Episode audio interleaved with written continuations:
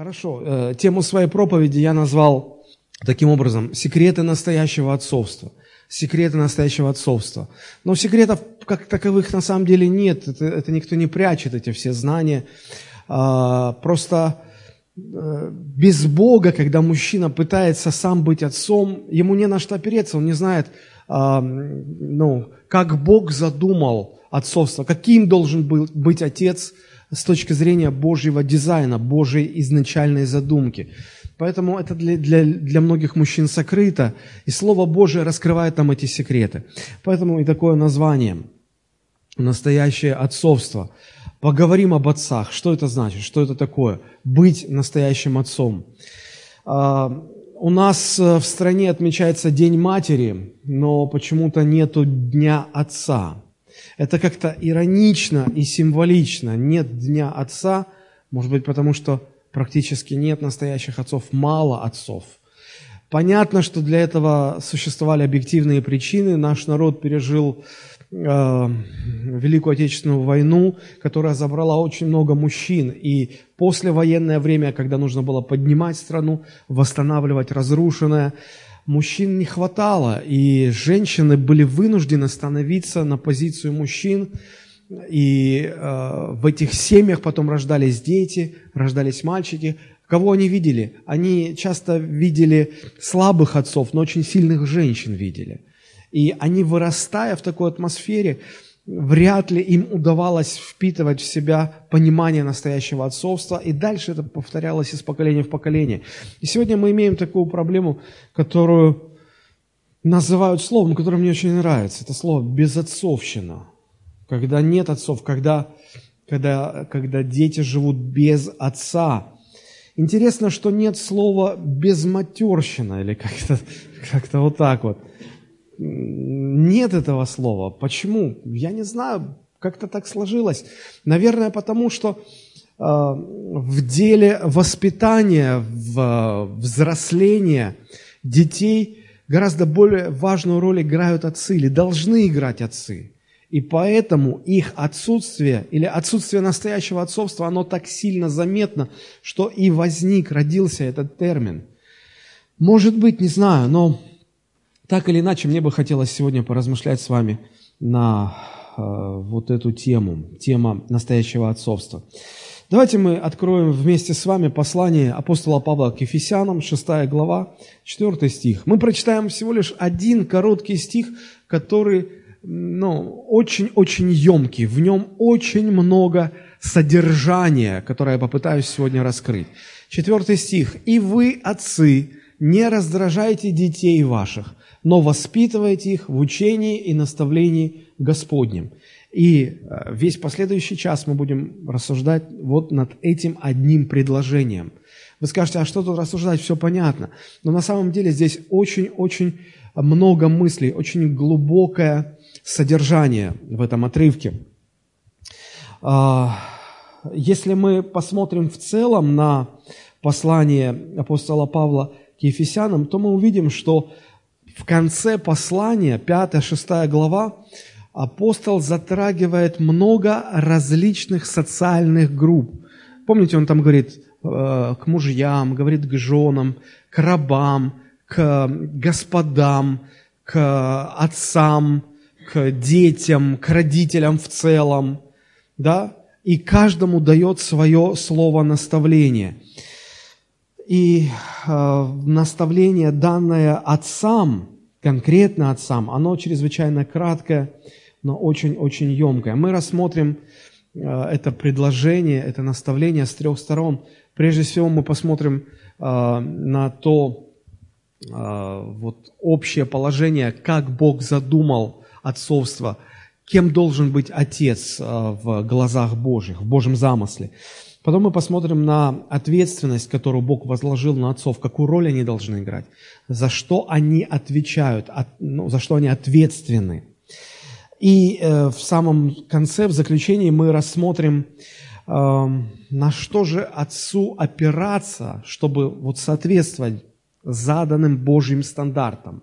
Где брать силы, как стать таким, каким Бог хочет видеть настоящего отца. И э, давайте начнем прямо вот с того, чтобы попытаться увидеть в Священном Писании общее положение, то есть как в целом Отец э, представлен в Священном Писании в соответствии с Божьим замыслом. Посмотрите, как начинается четвертый стих. «И вы, отцы». Когда предложение какое-то начинается с союза «и», о чем нам это говорит? Наверное, о том, что то, что идет после «и», оно органически связано с тем, что было выше. Да, это со... Он так и называется – соединительный союз. Поэтому и рассматривать это наставление нужно в контексте того, что было выше. Даже, наверное, в контексте всего, всего Священного Писания. Не Священного Писания, а всего послания к Ефесянам. А это послание имеет уникальную структуру. А, это послание в целом, если смотреть послание к Ефесянам, оно говорит нам о том, как сила Евангелия способна преобразить человека – и э, в самом начале делается такая заявка. Вторая глава послания к Ефесянам говорит о том, что мы были мертвы в своих грехах. Но Бог, возродивший нас по милости своей, оживотворил сердца наши, Он спас нас. Да? Сила Евангелия, благодатью вы спасены. Вот благодать – это сила Евангелия. Сила Евангелия в благодати – и здесь говорится о том, что мы спасены благодатью, что благодать оказывает на нас влияние, что Евангелие оказывает на нас влияние. Серединка послания рассказывает о том, как практически сила Евангелия влияет на человека, а, спасенного человека. И в конце уже представлены результаты воздействия силы Евангелия на человека. А, и, и, и оно дифференцированно показано, да? Какими становятся мужья, пережившие силу Евангелия в своей жизни, какими становятся жены, какими становятся рабы, какими становятся господа, какими становятся родители, какими становятся дети. И наша э, главная сегодня тема, какими становятся отцы, пережившие на себе силу Евангелия. Вот это очень важно понимать в начале, и мы к этой же мысли вернемся в самом конце этой проповеди, и вы поймете почему.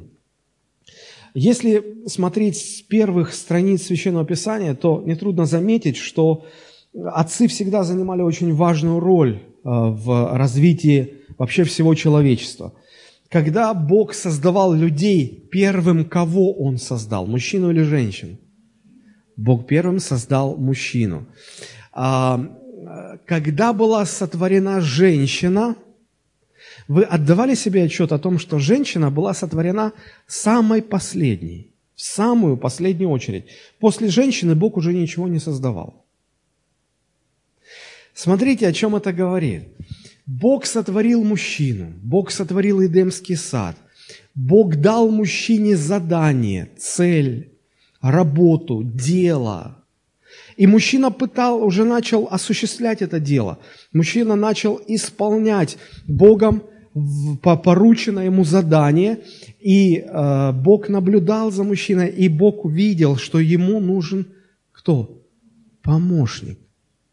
И вот когда уже все было сотворено, э, роли распределены, цели э, намечены, планы составлены, и уже пошла работа, и вот когда уже все-все-все-все было, Бог создает женщину – как помощниц.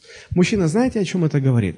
О том, что э, когда, когда парни, когда молодые люди э, думают о создании семьи, о браке, очень важно понимать, что женщина, она придет в брак как помощница для мужчины.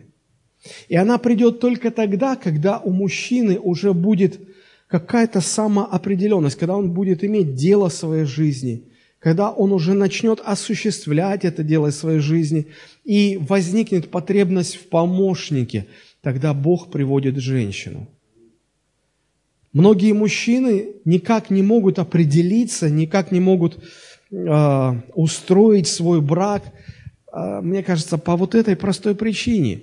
Э, они живут так, что они ничем не заняты.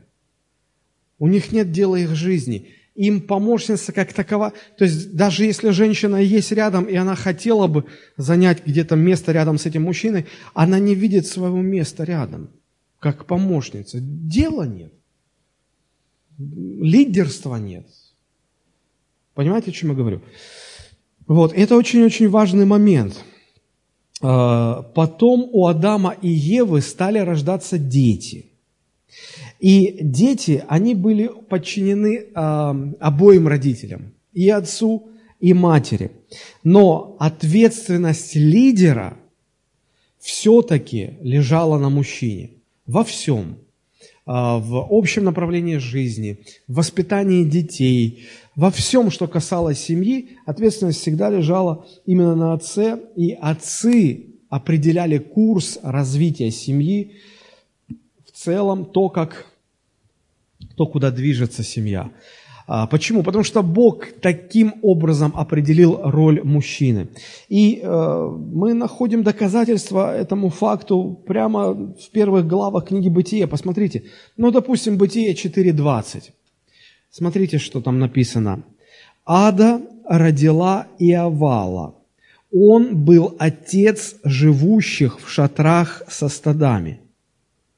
Посмотрите, этот Иовал – определил направление развития жизни всех своих потомков. То есть признано, что этот мужчина Иовал фактически был отцом всех, кто после этого стал жить в шатрах со стадами, всех, кто стал заниматься скотоводством. Он определил направление для последующих поколений, которые от него произошли. Почему? Потому что в этом заключалась роль отцов. Бытие 4.21 имя брату его. У него был брат Иувал. Он был отец всех играющих на гуслях и свирели. Познакомьтесь со своим праотцом. То есть а, этот человек, этот мужчина, этот отец определил свое направление для своих потомков. И от него произошли все музыканты. Удивительно.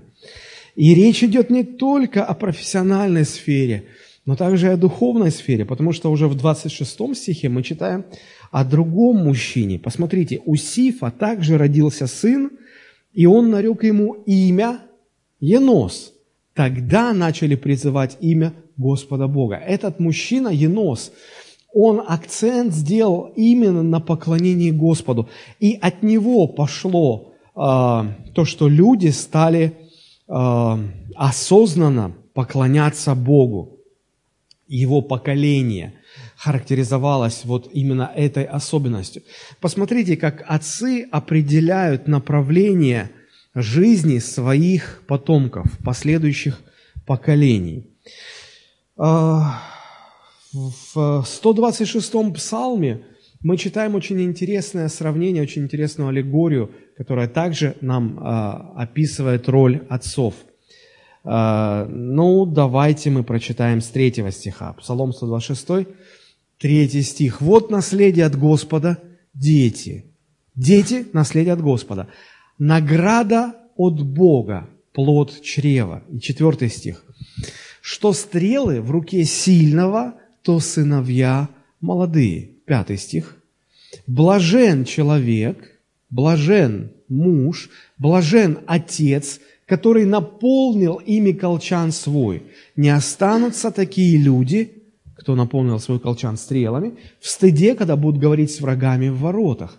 Посмотрите, сыновья сравниваются со стрелами, а отцы с лучниками. Что делают лучники? Выпускают стрелы. Лучник определяет направление, в котором полетит стрела. Подобно этому отец определяет направление, в котором пойдут его дети, в котором будет развиваться его семья, его жена, его дети. Отцы задают направление. Когда Бог призвал Авраама, то Бог заключил завет не только с Авраамом, но и с потомками Авраама. Это очень интересный момент. Можно спросить, откуда, откуда Бог знал, что потомки Авраама не пойдут своим путем, не распорядятся своей судьбой так, как им кажется верным. Бог рисковал, заключая завет с теми, кто еще не родился. Нет, потому что посмотрите, как Господь на это смотрел. Бытие, 18 глава, 18-19 стихи. Бог говорит, от, от, от Авраама точно произойдет народ великий и сильный, и благословятся в нем все народы земли. А дальше внимательно слушайте. «Ибо я избрал его для того, чтобы он заповедал сынам своим и дому своему после себя ходить путем Господним, творя правду и суд. И исполнит Господь над Авраамом, что сказал о нем».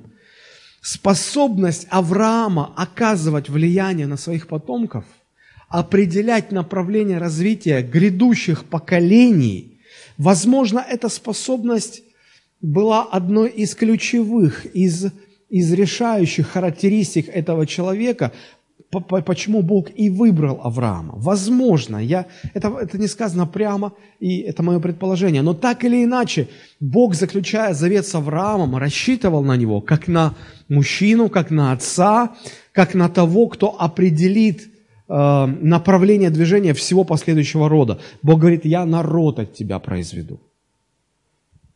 И Бог говорит, я хочу, чтобы ты и своих детей наставил в том, что мы в завете вообще со всем твоим родом. Это чрезвычайно важно. Итак, роль отца заключается в том, чтобы определять направление развития своих потомков через поколение. Это ответственность отца. Отцы должны влиять на своих потомков. И речь идет не столько о ну, скажем, знаете, как, как э, некоторые люди себе представляют. Вот э, папа должен запереться в молитвенной комнате и, э, значит, выпросить у Бога, кем будет его сын, кем будет его дочь. А потом выйти из молитвенной комнаты и сказать, так, сын, ты, значит, будешь юристом, а ты, дочка, будешь у нас врачом. Ибо так мне сказал Господь. А,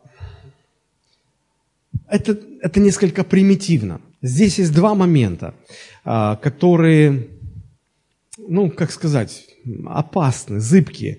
Потому что там, где есть человек, там всегда присутствует человеческий фактор. Человек может ошибиться, человек может не так понять Бога. Человек может, а, знаете, как родители часто хотят в своих детях реализовать то, что сами не успели реализовать. И вот этот может быть такой окрас здесь. Поэтому не, не пытайтесь навязывать своим детям, кем им быть. Хотя отцы должны определять направление для своих детей, но при этом не навязывайте, кем им быть в области профессии или, э, я не знаю, направления в жизни. А, посмотрите, э, мы говорим о том, что отцы призваны определять направление для развития своих потомков сквозь поколения – да? То есть это гораздо шире, чем определить профессию для своего ребенка. И мы будем смотреть на, на это гораздо шире. Потому что профессия, это, это важно, конечно, но это вырисуется, рано или поздно вырисуется. Но гораздо важнее, чтобы мы опирались не просто на какие-то личные свои откровения, а э, я покажу в Священном Писании, каким образом, через что конкретно, и в Слове это написано – чтобы не гадать уже. В слове это написано, как, через что отец определяет направление для развития своих детей. Мы об этом будем подробно говорить.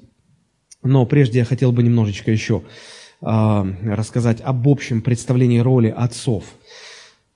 Итак, мы увидели, что в первых главах книги «Бытие» э, отцы предстают в роли тех, кто задает направление, тон развития для своих семей у Авраама это было. Позже, когда Бог заключил завет свой с народом Израиля, то в законе Моисея была прописана эта роль для отцов. Посмотрите, Второзаконие 4.9 написано. «Только берегись и тщательно храни душу твою, чтобы тебе не забыть тех дел, которые видели глаза твои, и чтобы они не выходили из сердца твоего во все дни жизни твоей, и поведай о них сынам твоим и сынам сынов твоих». То есть отцы ответственны за то, чтобы наставлять э, своих сыновей, своих внуков, и чтобы те могли наставлять своих. То есть о том, чтобы влияние шло из поколения в поколение. Э, подобные же мысли мы находим и в книге «Псалтырь» и «Притчи», которые были написаны позже уже э, гораздо позже закона Моисея. Ну, например, притча 4 глава, 1-2 стихи сказано, «Слушайте, дети, наставления отца, и внимайте, чтобы научиться разуму. Потому что я преподал вам доброе учение, не оставляйте заповеди моей. Кого дети призваны слушать? Отца. Чьим наставлением внимать? Отцовским наставлением. То есть отец ответственен за наставление детей в семье. У матери другая роль. Учить и наставлять в семье – это ответственность отцов. Мы говорили много о матери, о женщине, о материнском призвании э, в конце прошлого года, помните? Я обещал, что в феврале, немножечко не уложился, в феврале следующего года мы будем говорить о мужчинах и об отцах. Вот я выполняю это обещание. Мы сегодня говорим об отцах. Так вот, у отцов несколько другая роль, э, чем у матерей. А, в чем это заключается, в чем это видно? Вообще, а, наверное, одна из самых главных задач обоих родителей в отношении детей заключается в том, чтобы научить детей жить под властью. Это очень важно. А, дети все рождаются с духом э, непокорности, с духом самоутверждения. И они, конечно же, не желают признавать над собой авторитет своих родителей. Ну, все мы сталкивались с маленькими детьми. Как э, кто-то сказал, вот странно, э, хорошему детей учишь, учишь, учишь, учишь, учишь, учишь. И где-то как-то что-то, ну, чуть-чуть кроха они запоминают. А плохому же их никто никогда не учил. У них как-то само получается. Вот почему-то. Вот как так выходит? Да потому что дети рождаются с духом непокорности, бунта. Они внутри э, бунтари. Да, и они ни, ни в коем случае не хотят признавать над собой никаких авторитетов. И задача родителей заключается в том, чтобы научить детей жить под властью. Не жить, а, не признавая власть, а чтобы Дети выросли людьми, понимающими, что над каждым человеком существует власть, и нужно учиться признавать эту власть. Вот почему, одна из причин, почему Бог дает детей в семью, младенцев, маленькими. Представьте, Он бы сразу взрослых дал.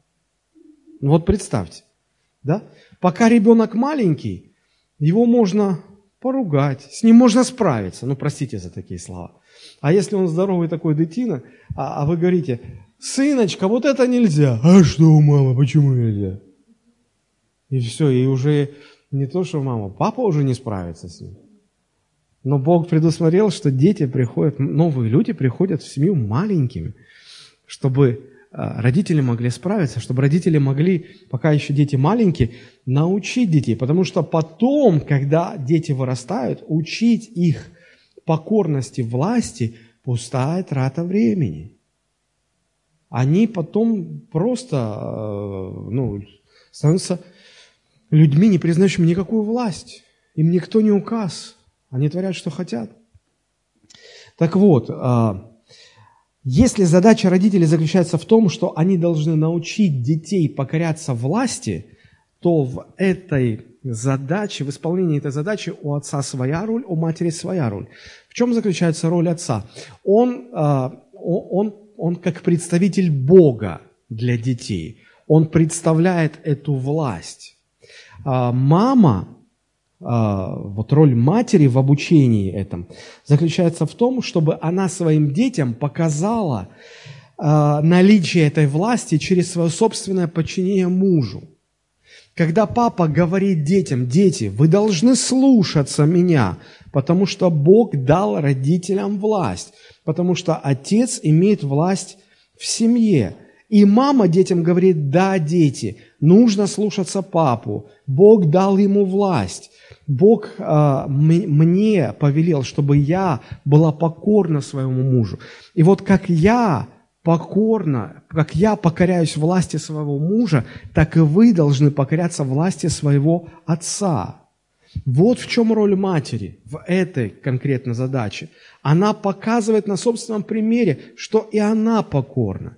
И когда дети видят, что мама покоряется власти папы, тогда детям гораздо легче самим покориться власти своего отца. Этим она учит, мать этим учит своих детей быть покорными власти. Потом мать, конечно же, мы говорили об этом в прошлом году, создает атмосферу уюта, нежности, любви, тепла, доверия в семье, что крайне необходимо для нормального воспитания детей. А, отец тоже создает определенную атмосферу, мы чуть-чуть позже сейчас об этом немножечко поговорим также. Но главная его роль в семье заключается в другом. Главная его роль заключается в том, чтобы обеспечить лидерство – обеспечить направление, куда идти, и а, обеспечить продвижение в этом направлении. А, главное – это духовное лидерство. Конечно, нужно там, материальное обеспечение, мы об этом все уже говорили в прошлой проповеди, да? Вот. Но самое главное – это духовное лидерство. Самое главное – это то, чтобы отец был тем, кто наставляет, кто учит, да? А, поэтому и сказано, что сын слушай наставление отца. Отцы ответственны за наставление. И вот, э, когда ребенок видит власть над собой, видит, что мама покоряется этой власти, он сам учится покоряться этой власти, тогда у него власть ассоциируется не с э, вседозволенностью, не с диктатом, не с авторитарностью – а, ребенок положительно начинает воспринимать власть и воспринимает ее не как угрозу себе, но как источник для своей защиты, как источник, а, откуда он черпает любовь и, и заботу, а, видит любовь и заботу от отца по отношению к своему ребенку. Вот это очень важно. И для того, чтобы мужчины лучше понимали роль отца, мне кажется, а, для этого и сам Бог в Библии представлен... А, вообще, вы никогда не задумывались, почему Бог в Библии представлен в мужском роде? Бог – Он, а не она. И почему а, Бог не просто в мужском роде представлен, а Он представлен именно как Отец, Отче наш, Отец наш Небесный. Потому что ведь можно было бы для обозначения Бога выбрать любое другое понятие. Как сегодня люди выбирают. Многим э, гораздо удобнее, если Бог будет просто э, вселенским разумом. Можно было бы сказать, Бог – это вселенский разум. Можно было бы сказать, Бог – это природа. Э, Бог – это некое творческое начало. Как говорят философы, Бог – это экзистенциальная личность. Не обращайте внимания на это слово. То есть по-разному называют. Философы так, э, другие так, третьи так. Но Бог сам выбрал одно очень простое и понятное слово для того, чтобы люди олицетворяли Бога вот с этим пониманием. Бог назвал себя Отцом. Он сказал, я ваш Отец. И глядя на Него, Отцу легко понимать, каким он должен быть, отец в своей семье, для своих, для своих детей. Итак, если подводить э, итог, то можно сказать, что, Бо, что э, отец призван быть э, фактически представителем Бога для своих детей. Это его роль, это его привилегия, это его ответственность. Он показывает наличие власти – любящей власти. Дети учатся жить в покорности этой власти. Дети не воспринимают эту власть как угрозу своей безопасности или угрозу своему будущему развитию. Они видят в этой власти источник любви и заботы, которую они получают в свой адрес. И также отец определяет курс, направление развития для всей своей семьи.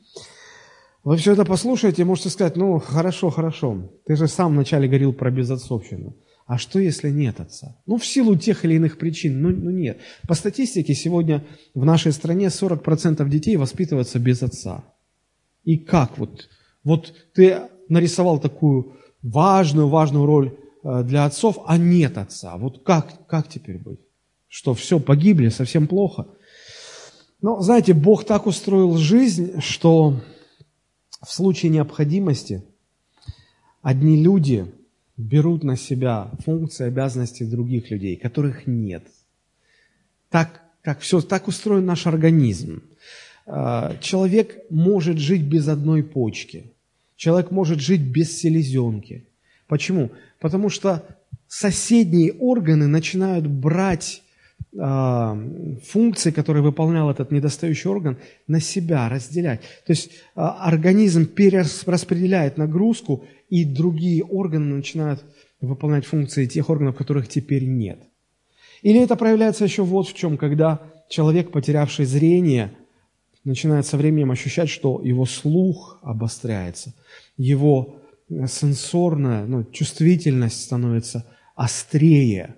То есть э, существующие органы чувств начинают дополнять или замещать отсутствующие органы чувств, которые человек потерял. Да? И когда в семье нет отца, тогда функция отца начинают брать на себя те, кто рядом. Чаще всего это мать. Поэтому в Библии сказано, что там есть места, где сказано, не отвергай наставление матери. Слушай наставление отца, но не отвергай наставление матери. Когда нет отцов, тогда бабушки, дедушки, тети, дяди, они пытаются замещать. Не всегда это хорошо происходит, не всегда это полноценные замены, но э, это как-то спасает положение, это как-то э, выправляет ситуацию. И когда в семье нет отца, и может быть даже так получается, что и некому рядом вот взять на себя эти функции, но тогда уже эти функции должны выполнять э, служители церкви, пастор церкви. Я всегда говорю, когда ну, мы беседуем, когда мужчина, женщина собираются заключить брак, и они готовятся к браку, я всегда говорю, послушай, если я знаю, что это, это женщина или это девушка, которая собирается выйти замуж, у нее нет отца, или рядом нет отца, в этом городе нет отца, я всегда мужчине говорю, что я, я как отец для нее, я вместо отца. Иногда эта женщина может быть немножко старше меня, я говорю, но я, я чувствую на себе эту ответственность. И я несу эту ответственность. Если ты будешь обижать ее, я не позволю тебе этого делать. Если она придет ко мне со слезами, я буду защищать ее от тебя. Мужчинам не нравится почему-то это. Но поставьте себя на мое место. Если речь будет идти о вашей дочери, вы не будете разве защищать вашу дочь? Будете. И поэтому, мне кажется, каждый пастор должен всегда предупреждать. Вот если они стоят тут перед алтарем, он всегда должен говорить, послушай, ты берешь в жены, ты берешь в свою жизнь девушку, женщину, ты должен помнить, что у нее есть отец. Ты ее взял не просто с улицы, ты ее взял откуда-то. И ты ее взял не для того, чтобы она стала жить хуже, чем там, где она жила до того. Она лучше должна жить. Но если, войдя в брак, выйдя замуж за тебя, ей будет хуже, знай, что у нее есть отец, духовный отец, физический отец, кто станет на ее защиту. И я абсолютно убежден, что пасторы, священники, служители должны стать для своих людей, особенно для тех, которые не имеют отца, физического отца, должны стать отцами. Это очень важная функция, это очень важная роль. Почему? Сам Бог так поступает. Сам Бог так поступает. Посмотрите, Псалом 67, 6-7 стих. Псалом 67, 6-7 стих. Вы увидите здесь синодальный, вместе 6-7. Синодальный перевод. Я прочитаю вам современный перевод. Он, то есть Бог, отец сирот и заступник вдов. Отец сирот и заступник вдов в жилище своем святом. Бог одиноким дает дом и семью. Бог – отец сирот. Сироты это, – это дети, которые потеряли родителей, потеряли отца. И Бог говорит, я становлюсь для вас отцом. Я ваш отец. Вдовы – это те женщины, которые потеряли своих мужей. И Бог говорит, я становлюсь, я теперь вас защищаю. Я ваш заступник, защитник. Дальше смотрите, Бог одиноким дает дом и семью. Кто потерял семью, Бог дает им семью, Бог замещает. Кто потерял дом, Бог дает дом. Бог так делает, поэтому и священники так должны поступать. Поэтому и пасторы так должны поступать. Не все, может быть, это понимают, поэтому, возможно, поэтому апостол Павел и говорил, что, обращаясь к Римской церкви, он говорил, у вас много наставников, но у вас мало отцов. Мало тех, кто понимает, что нужно быть отцами для своих духовных детей. Итак, э, определить, обеспечить курс развития семьи, детей, ведя их прежде всего к духовной зрелости, к личному познанию Бога. Вот основная задача отца-христианина. Мы говорим сегодня о, об отцах, знающих Бога, об отцах, которые являются настоящими христианами. Потому что отцы играют ключевую, стратегическую роль в судьбе своих детей, в судьбе своей семьи. И это очень важно понимать мужчинам. А, теперь давайте мы посмотрим на то, какую ответственность Бог возлагает на отцов. Возвращаемся опять Ефесянам 6 глава 4 стих, наш ключевой отрывок, наше базовое место для размышления. Смотрите, написано, «И вы, отцы, не раздражайте детей ваших, но воспитывайте их в учении и наставлении Господнем. Каким образом родители обеспечивают курс развития семьи? Каким образом родители обеспечивают направление развития в жизни своих детей? Не в том плане, что они говорят, так, ты будешь адвокатом, ты будешь поваром, ты будешь кем то там будешь. Ну, кем то там будешь. Нет. Вот через, вот здесь, в этом стихе есть два очень важных фактора, через что конкрет, и это написано в Библии, это не то, что там отец должен получить в личном откровении. Мы слишком много внимания уделяем каким-то личным откровениям. Человек может ошибаться в слышании голоса Божия, но человек никогда не ошибется в написанном Божьем Слове. И э, вот э, эти два фактора, через которые практически отец осуществляет определение направления развития для своих детей. Что это за факторы? Что нужно делать? Не раздражайте своих детей, но воспитывайте их. Знаете, это как а, две стороны одного целого, потому что вначале дается отрицательная категория, что не нужно делать. Что не нужно делать? Не нужно раздражать. Да? И вторая сторона, что нужно делать? Что нужно делать? воспитывать в учении наставлений Господнем. Не раздражайте, но воспитывайте. Не раздражайте, но воспитывайте. Что это значит? Но прежде всего хотелось бы сказать, что вот это э, наставление в этом четвертом стихе было чрезвычайно необычным, очень необычно звучало для того места и времени, где и когда оно было написано кому адресовано. Дело в том, что э, в то время, когда было написано это послание, церковь находилась э, э, в Римской империи.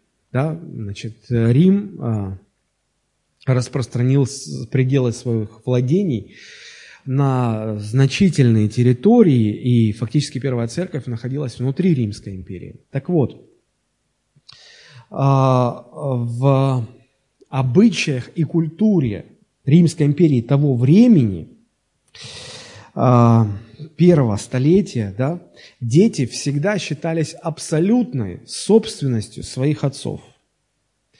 Отец имел право не только наказывать своих детей, он имел право их унижать, он имел право их бить, он имел право продать своих детей, он даже имел право убить своих детей не неся при этом никакой ответственности.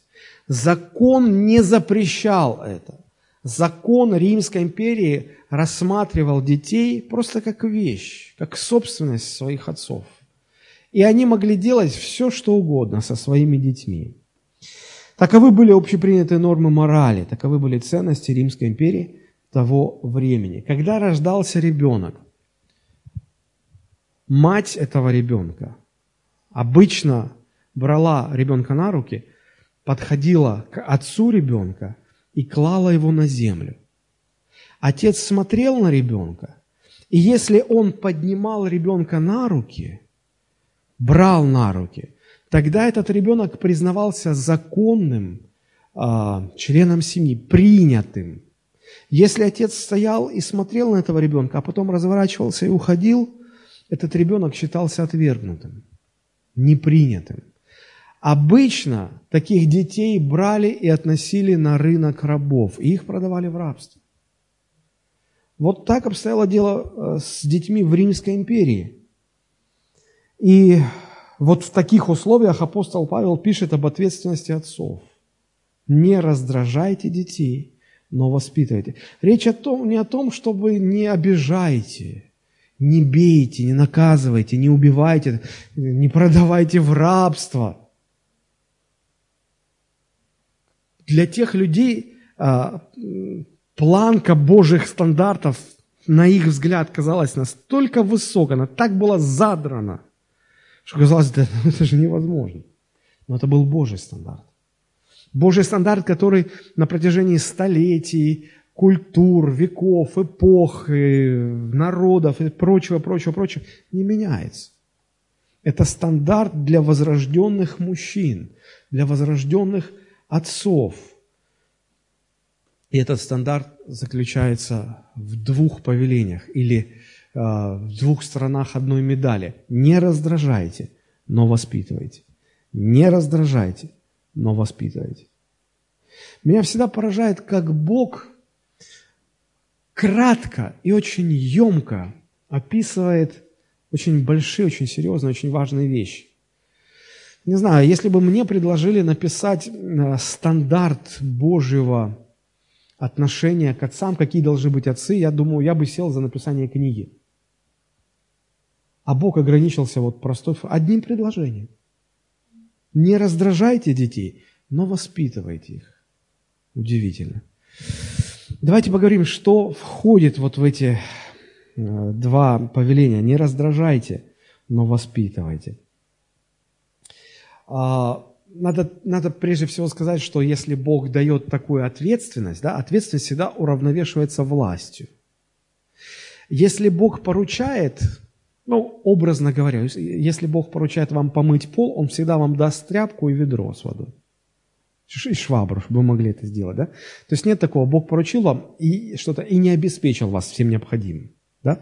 Так вот, когда Бог поручает мужчине не раздражать, но воспитывать, Бог обеспечивает мужчин, отцов авторитетом.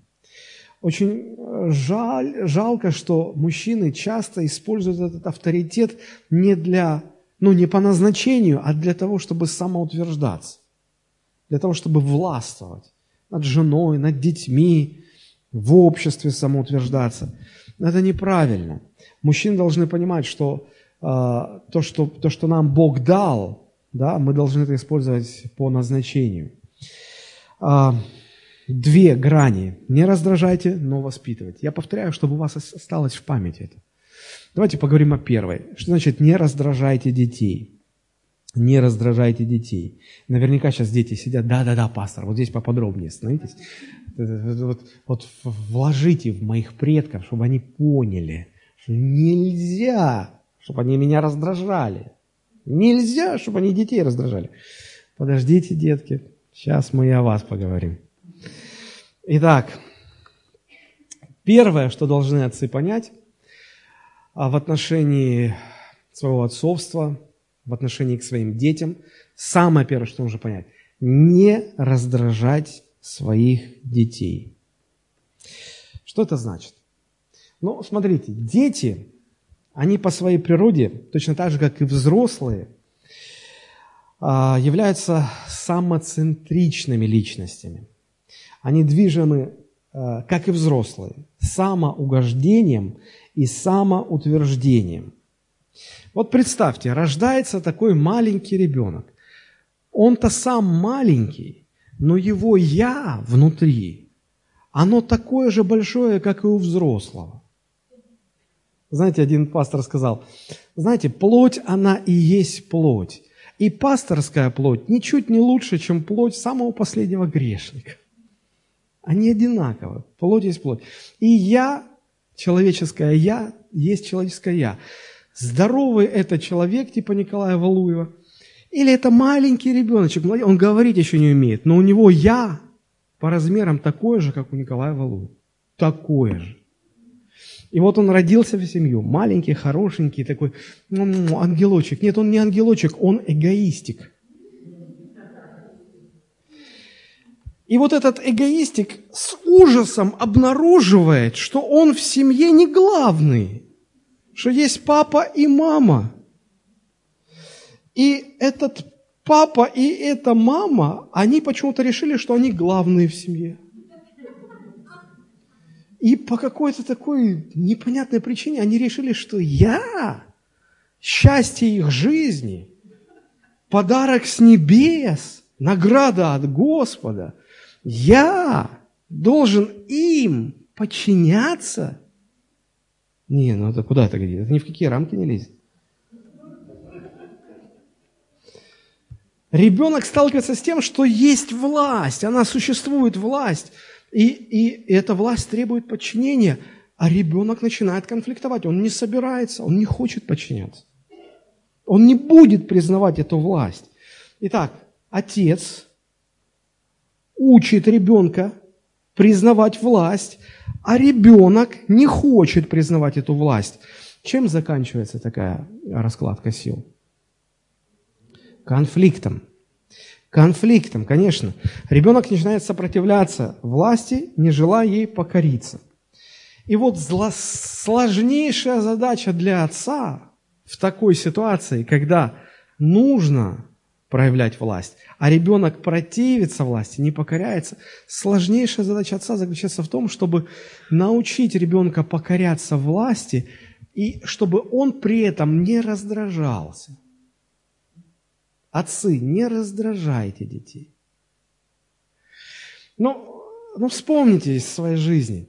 Вы говорите, э, так, вернись, убери тарелку в раковину и помой за собой посуду.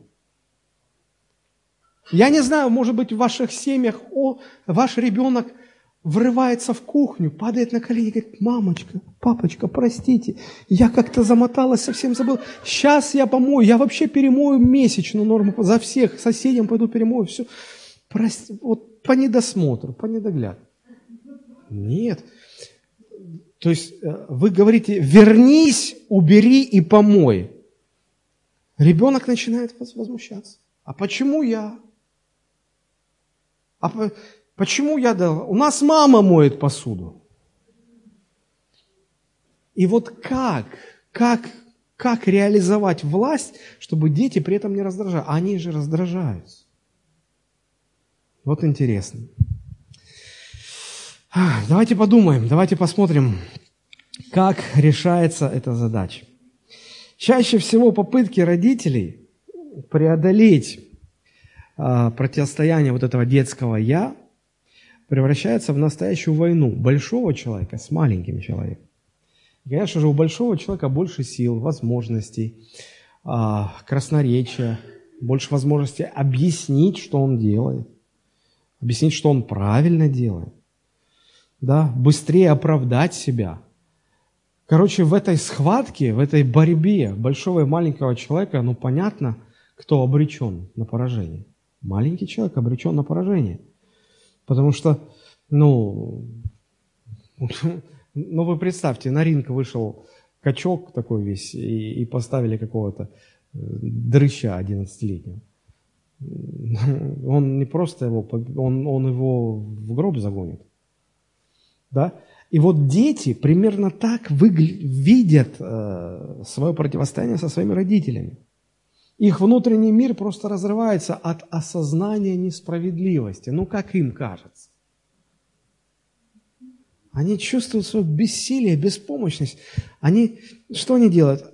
Они закатывают глаза и выдыхают, о, ну почему вы меня не понимаете? Ну что за тупые родители у меня?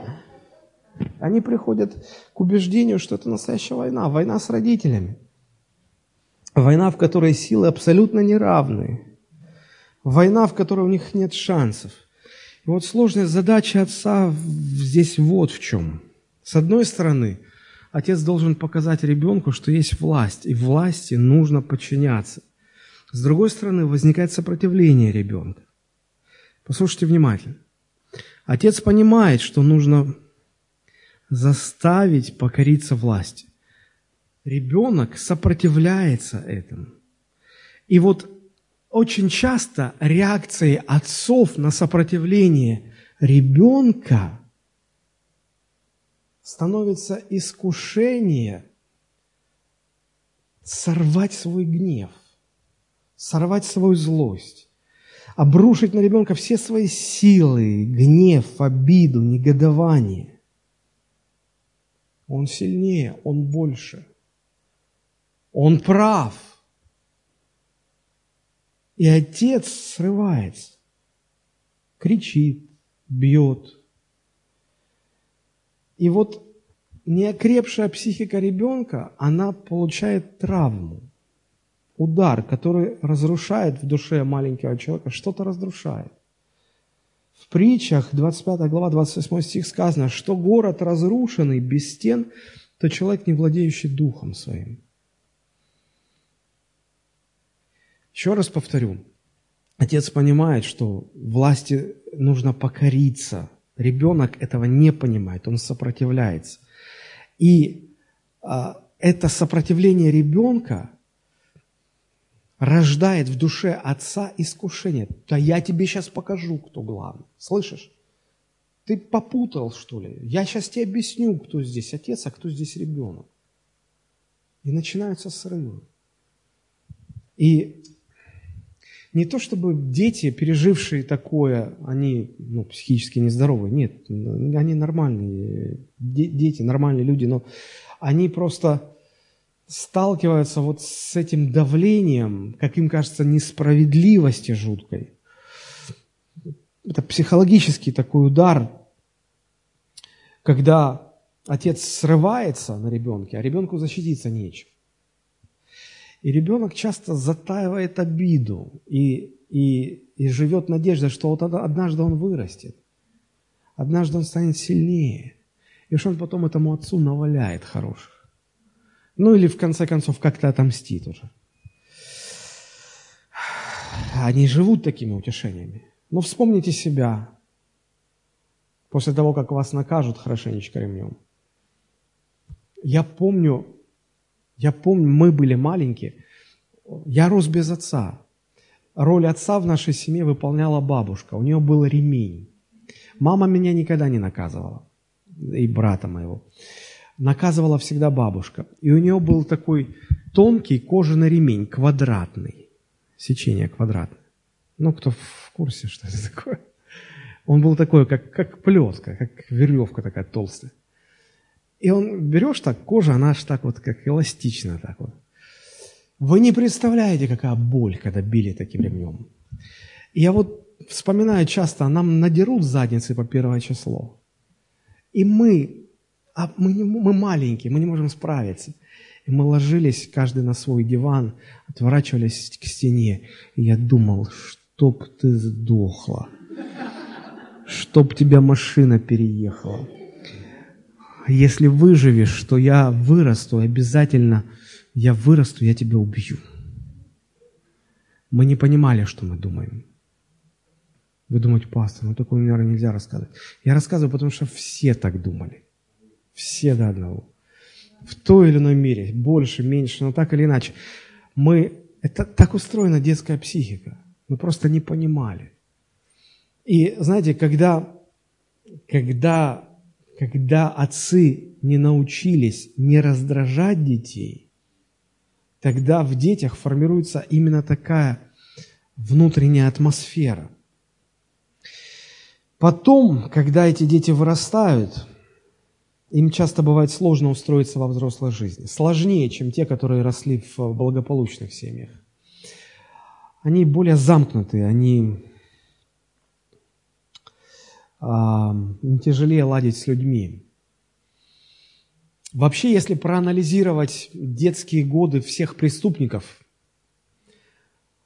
а, в 99,9% случаев обнаруживается крайне неблагополучное детство.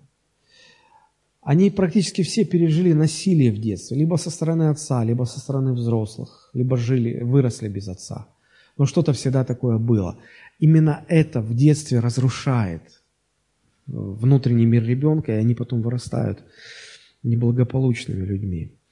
Есть множество историй, примеров, и я просто две расскажу, чтобы не злоупотреблять этим. Я слышал историю, я уже не знаю, насколько это правда или нет, а, а верующая, это верующая семья, они эмигрировали в Америку. Это было еще в советские годы. И они крайне бедно, плохо жили в Советском Союзе, а, переехали туда, там было очень тяжело, становление, много работали. И ну, отец, мать и маленький ребенок у них там уже родился. Вот. И отец немножечко так поднялся, появились первые деньги, он, он заработал на машину, он купил новую хорошую машину. Он приехал, поставил ее в гараж, позвал э, жену, ну и ребенок тут, сынишка маленький, там, годика, там, 3-4, я не знаю. Вот, и позвал там соседей, хвалился, говорит, вот такая-то модель, столько-то там лошадей, такой двигатель, такое все. И пока хвалился, он как-то, ну, потерял из виду сынишка. А сынишка бегал вокруг машины, и потом как-то вот такая пауза в, в разговоре, и такой слышит скрежет. Он заходит за другую сторону машины и смотрит, сын какой-то железякой что-то царапал на двери. Причем, ну, так вот, он даже не посмотрел, что там нацарапано было. Он так рассверепел, он, он, это для него как идол была эта машина. Он столько лет работы, сил. Он схватил бедного ребенка, и он стал бить по рукам, по пальцам. И он, он, ну, вот это искушение сорвать гнев, он настолько не контролировал себя, он бил и бил, бил и бил, бил и бил, пока синие пальцы не стали. Его уже просто отдирали от ребенка. Даже жена, взрослый. И когда он пришел в себя, он видит, ребенок орет, в истерике закатывается, пальцы синие, не, не двигаются уже. Быстро поехали в клинику, посмотрели, все, поставили ребенка и сказали, что, ну, скорее всего, ампутация. Ну, все. Четыре года мальчик.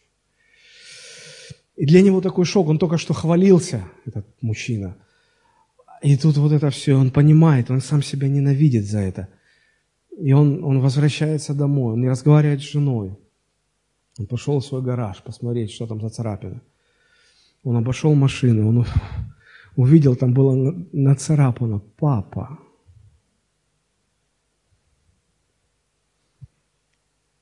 Он просто упал, стал плакать. Он не мог с этим справиться.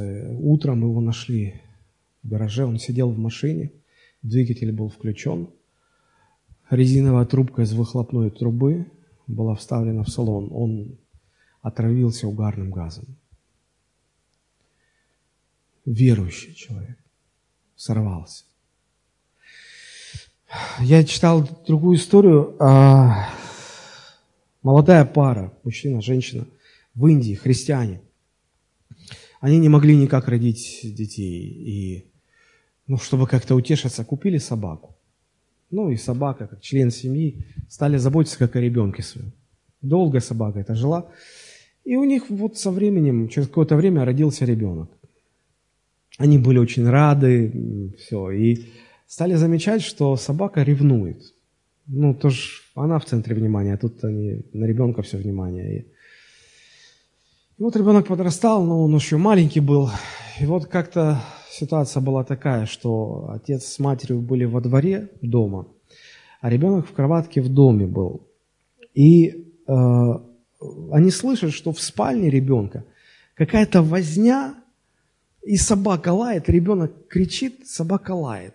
Потом ребенок затих, голос, звук. Э, собака рычит, лает, и... Но отец испугался, подумал, ну, из, ну собака совсем с ума сошла из-за ревности, что-то ребенку. И он берет топор, первое, что попалось под руку, он бежит в спальню к ребенку. И навстречу ему выбегает собака и окровавленная пасть. Он, шо, он понимает, что ну все, она загрызла ребенка. Он размахивает топором, бьет, он насмерть забивает собаку. Он вбегает в спальню, ребенок в шоке лежит, плачет в кроватке.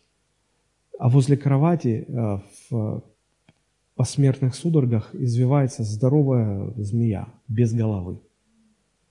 То есть собака защитила ребенка, откусила голову змеи, а отец в гневе подумал, что собака ну, загрызла ребенка. Гнев не творит правды Божией. Гнев не творит правды Божией. Мужчины, отцы, нам нужно научиться противостоять искушению, срывать свой гнев в порыве злости, в порыве ярости. Научитесь. Знайте, что когда вы будете проявлять свою власть, и ребенок будет противиться этой власти, вас будет раздражать его ответ, вы столкнетесь с искушением срывать свою ярость, срывать свой гнев на ребенке. Не делайте это. Не делайте это. Это может привести к плачевным, плачевным ситуациям, результатам. В послании к Колоссянам 3.21 а, похожая фраза. А, послание к Ефесянам, послание к Колоссянам писались примерно в одно и то же время. Они, они как бы дублируют друг друга, потому что они в разные места были написаны апостолом, но э, содержание очень похоже. И вот похожий стих 21. «Отцы, не раздражайте детей ваших». И, и здесь добавлено то, чего нет в Ефесянам. «Дабы они не унывали». Потому что когда дети сталкиваются вот с, с отцами, неспособными победить это искушение, с отцами, которые срывают свой гнев, срываются, они, э, у детей что начинается? Они чувствуют безнадежность, безвыходность, уныние, разочарование, отчаянность, безнадежность. Если вот этот коктейль из отчаяния, безнадежности начинает наполнять душу ребенка, ну это все, это пиши пропало. Поэтому э, нам нужно научиться противостоять. Вы скажете, хорошо, а как, как, как победить это искушение? Как не срываться? Что для этого нужно? Что нужно, чтобы научить детей признавать над собой власть, и чтобы при этом дети не раздражались, чтобы не раздражать детей. Ответ кроется в двух очень важных принципах. Давайте мы их рассмотрим. Первый принцип, он такой простой, но он такой важный. Он звучит так. Воспитывайте и дисциплинируйте своих детей с любовью. Нужно понимать, что самое важное, что есть у отца, это его настоящая любовь. Когда, когда отец заботится о, об истинном благе своего ребенка. Это должно быть мотивом вашего воспитания, ваших дисциплинарных мер. Это любовь должна быть мотивом. Но очень часто движущим фактором или мотивом становится не любовь отца к ребенку, а уязвленное «я» отца. Его уязвленное самолюбие. И тогда отец своим поведением будет разрушать внутренний мир ребенка. Поэтому отцы должны следить за тем, что им движет. Бог так поступает. Вот посмотрите, а, к посланию к евреям, 12 глава, 6-7 стих, там написано. «Ибо Господь, кого любит, того и наказывает. Бьет же всякого сына, которого принимает. Если вы терпите наказание, то Бог поступает с вами, как с сынами. Ибо если какой сын, которого бы не наказывал отец, отцы должны наказывать детей» должны дисциплинировать. Господь наказывает. Но посмотрите, как написано. Кого любит, того наказывает. Движущим фактором наказания является любовь. Не уязвленное самолюбие отца, а любовь. Это очень важно понять, потому что очень часто э, уязвленное самолюбие отца может принимать разные-разные формы. Ну, допустим, э, отец наказывает ребенка, потому что ребенок ему мешает. Вот многие мужчины, им тяжело слышать детский плач. Когда ночью ребенок плачет, просыпается мать, просыпается отец, и отцов это раздражает, они уже, да когда он заткнется? И уже они подходят говорят, слышишь ты, маленькое создание, а ну-ка заткнись. Что движет? Любовь или уязвленное самолюбие? Самолюбие. Форма. Он мешает. Это и матерям свойственно. Иногда, иногда родители выкидывают своих детей просто. Вот не так давно где-то в, в прессе читал. Просто выкин, мать выкинула своего ребенка с балкона. Он, он, он говорит, он орет и орет. Уже невозможно было лучше. Это ужасно. Или когда, когда а, родители говорят своему ребенку, не позорь нас, слышишь, не позорь. В угол поставлю, сейчас выпарю, не позорь нас. Что движет? Любовь? Нет, самолюбие. Или же когда, а, когда вы говорите ребенку, чтобы он сделал то, что вы хотите, а он не делает, и вы злитесь, потому что он не делает то, что вы хотите. И вы начинаете наказывать. Вами движет не любовь, а уязвленная гордость. Или же, когда вы просто банально мстите. Вот что-то сделал ребенок, а вы просто мстите, мст, просто месть. Не любовь движет наказанием. Это очень важно. Поэтому воспитывайте их, дисциплинируйте, но пусть движущим фактором будет любовь. Второй принцип. Воспитывайте их в смирении собственного сердца. То есть а, очень важно, чтобы отцы не раздражали детей, очень важно, чтобы отцы при этом были сами смиренны перед Богом. Когда отец покорен Богу, он не будет раздражителен и гневлив. В нем будет, как я всегда говорю, мягкая настойчивость, мягкость и категоричность. Это это, это, это дает благоразумие, мягкость и категоричность. Смотрите, написано в притче 19.11. Благоразумие делает человека медленным на гнев. Отцы должны быть медленные на гнев. Дальше 11 стих. И слава для него – быть снисходительным к проступкам. Не придирайтесь ко всем мелочам. Слава для отца – быть снисходительным к проступкам.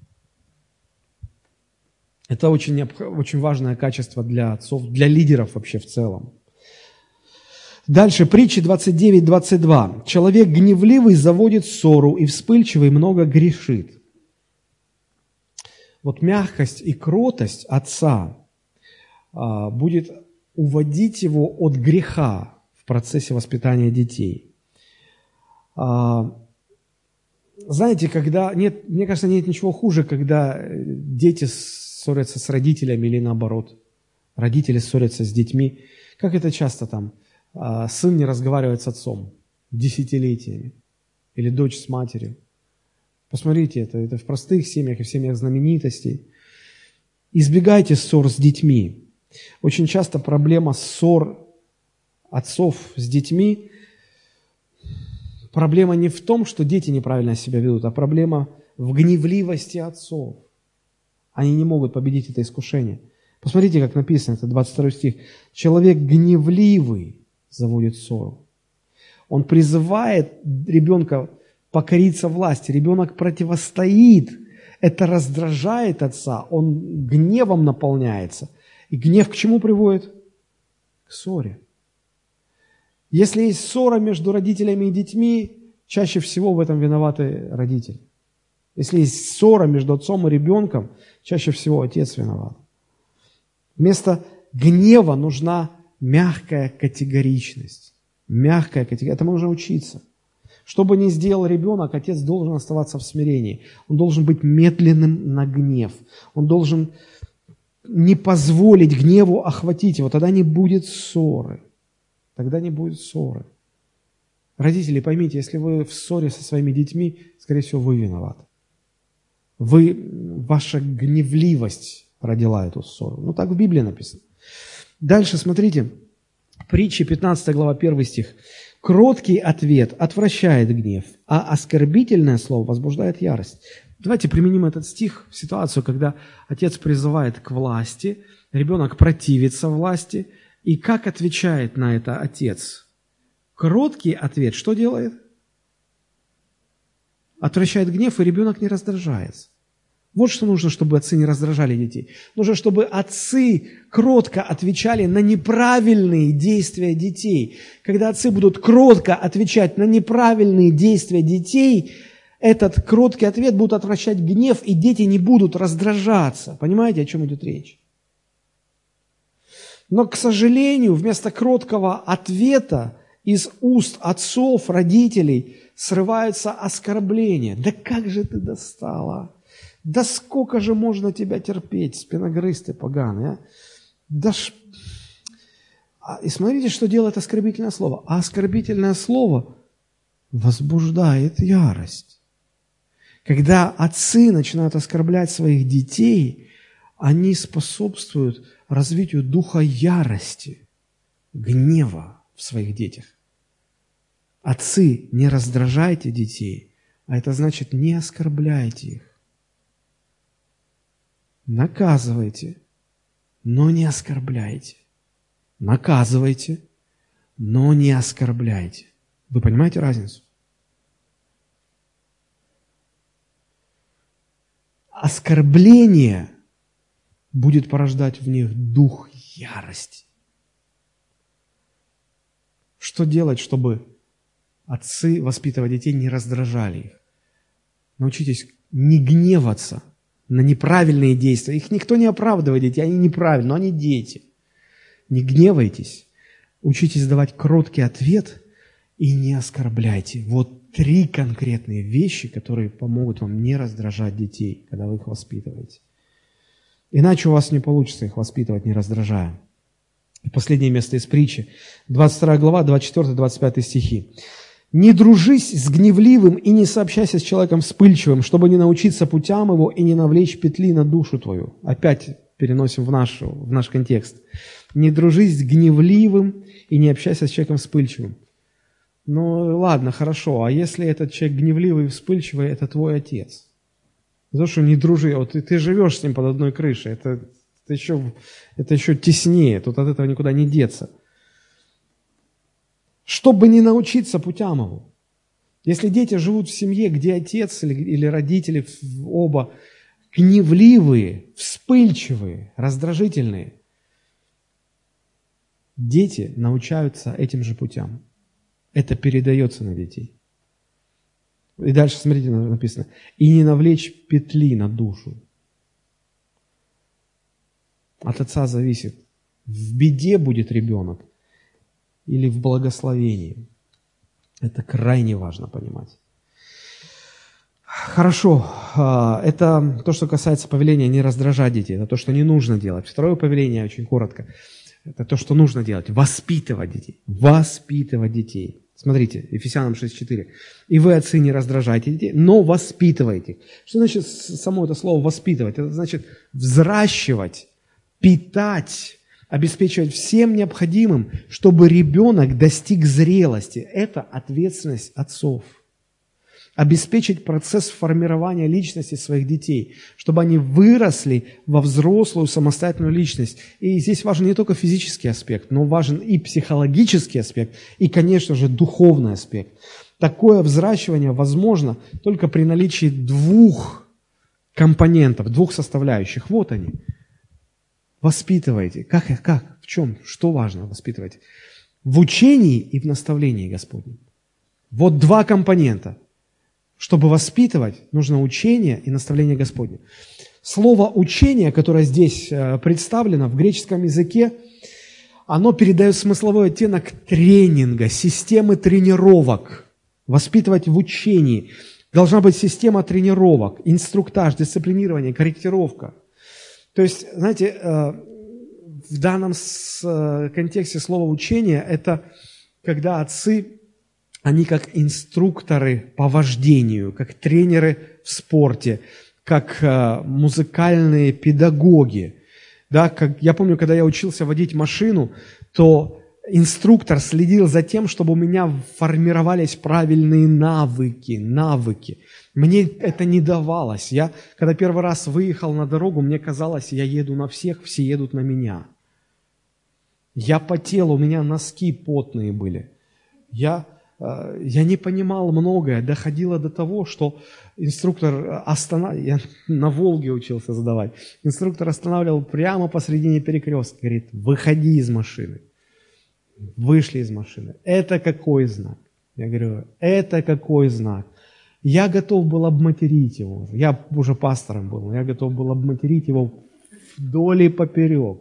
Я злился, я раздражался. Он говорит, послушай, У тебя должны быть правильные навыки. Я из тебя сделаю водителя. Как мне было больно, как мне было тяжело. Но он следил за тем, чтобы у меня формировались правильные, навыки. Помнится, я хотел научиться играть на фортепиано. Я не понимал, что тогда с моими толстыми ручками и короткими пальчиками это не дано. Я помню, как я, значит, сижу и и вообще, меня, мне кажется, у меня с тех пор астигматизм в глазах, потому что вверху скрипичный ключ, внизу какой он? Альтовый, басовый ключ, да?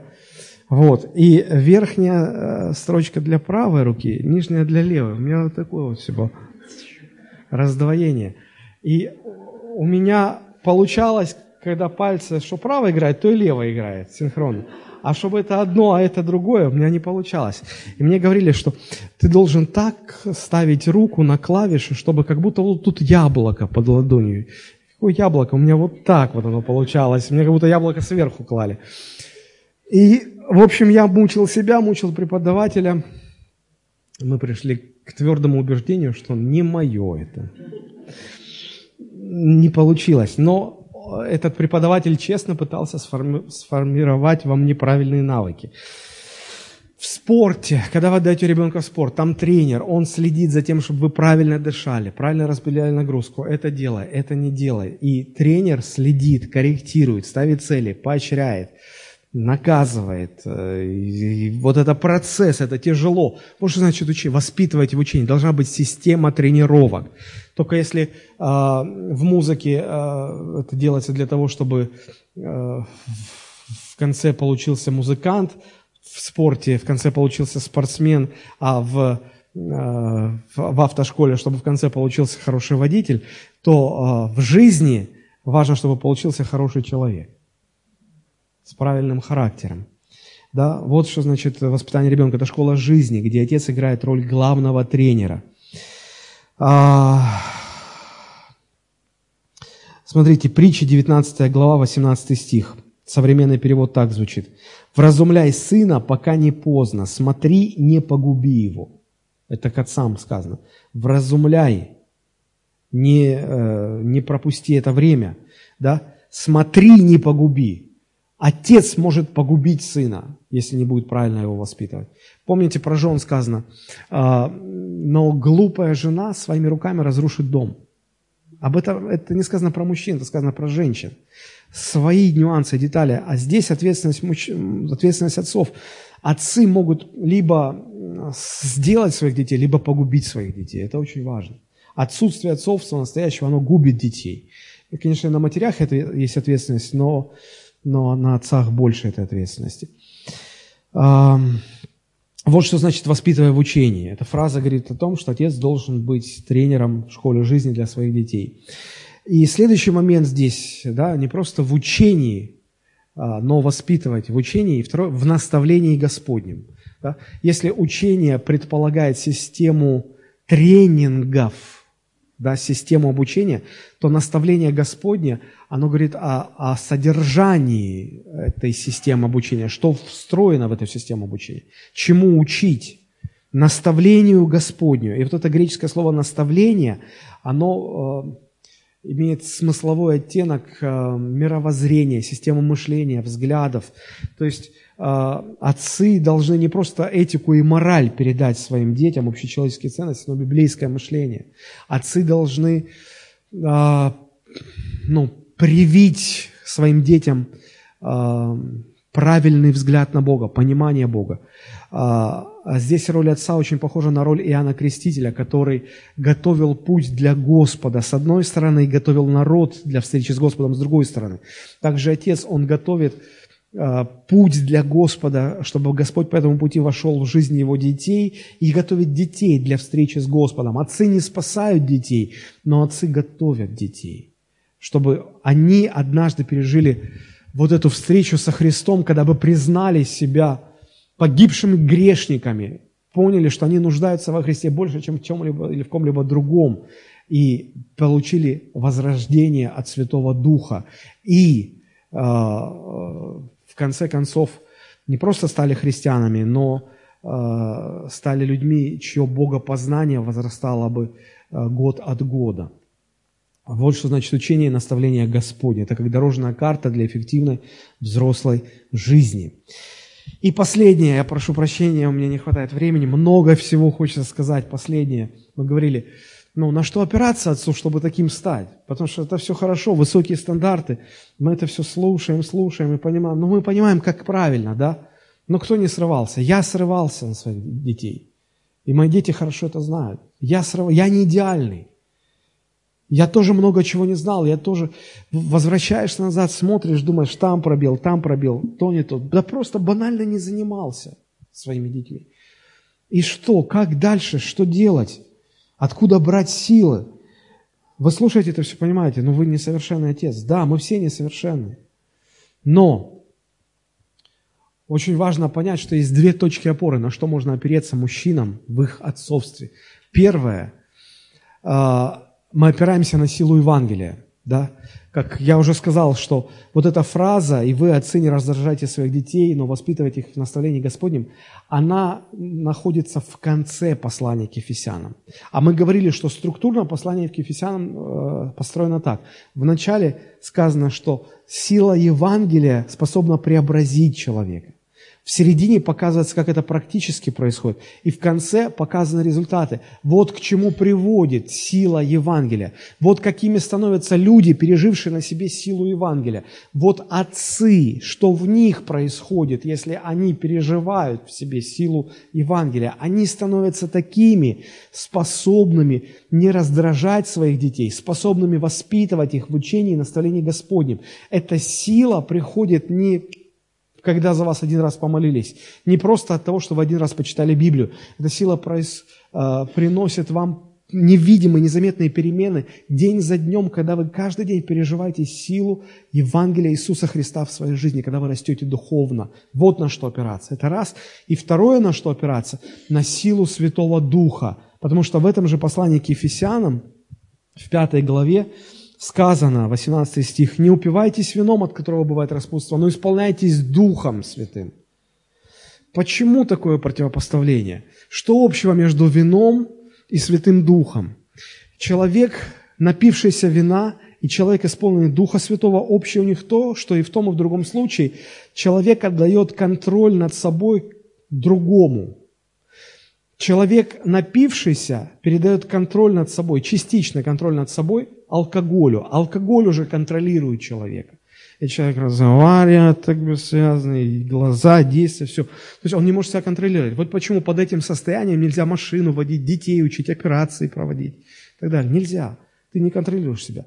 Да? И э, когда ты исполняешься Духом Святым, ты часть себя передаешь под контроль Святого Духа. Только если первая передача контроля деструктивна, вторая конструктивна, она созидательна.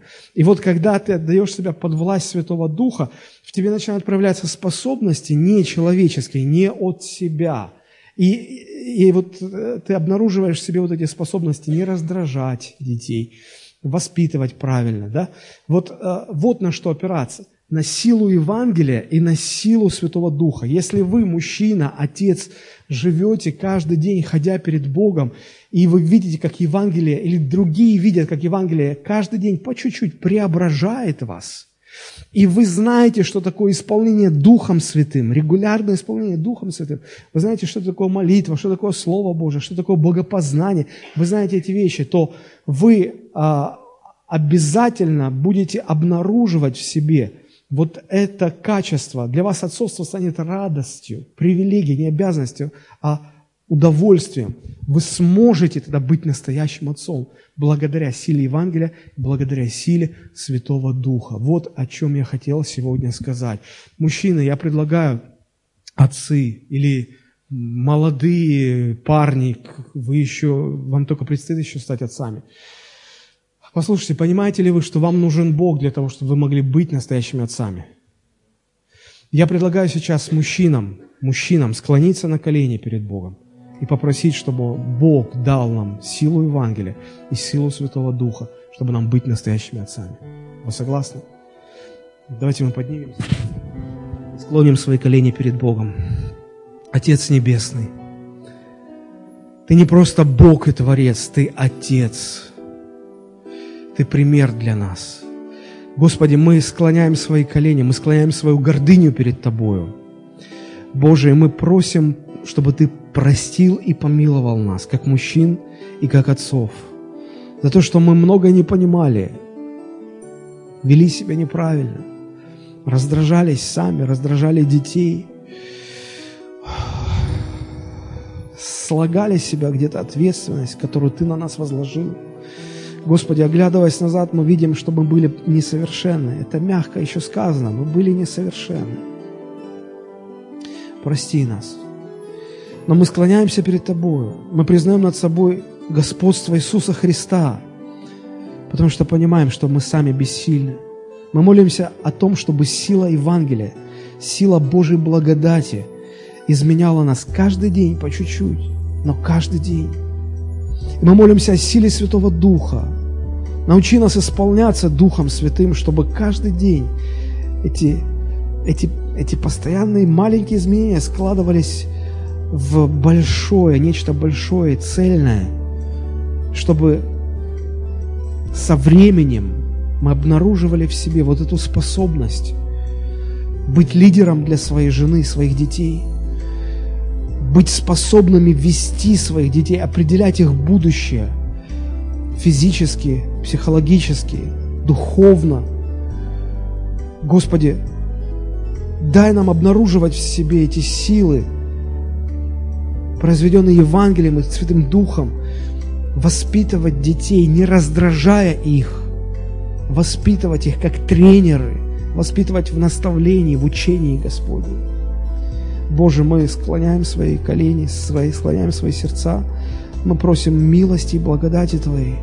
Я молюсь за каждого мужчину, за каждого отца. Господь, Духом Святым, работай над нами и сделай нас настоящими отцами, настоящими отцами, чтобы наши дети научились власти, научились покоряться власти и видели, что власть это не угроза их безопасности, это источник любви и заботы для их жизни. Чтобы наши жены находили счастье в покорении себя власти своих мужей – чтобы наши дети были радостны и счастливы от того, что они живут в покорности своим родителям. Господи, благослови нас. Мы просто люди. Мы нуждаемся в Твоей поддержке. Мы нуждаемся в Тебе, в Твоей работе в нас. Работай в нас. Пусть Дух Святой работает в нас. Пусть Твоя сила преображает нас. Все отдаем в Твои руки. Во имя Иисуса Христа. Аминь.